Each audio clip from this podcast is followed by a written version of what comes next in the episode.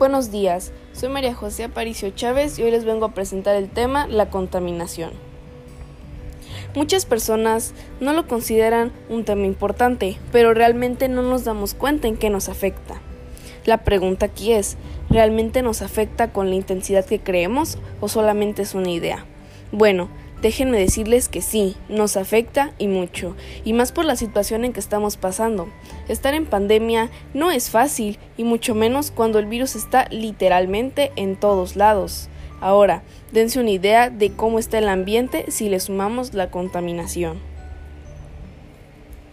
Algunos tipos de contaminación que existen podrían ser la del aire, el suelo, el agua. En conclusión, la mayoría del ambiente está pasando por ese problema. Y es más, estamos dañando hasta la capa de ozono.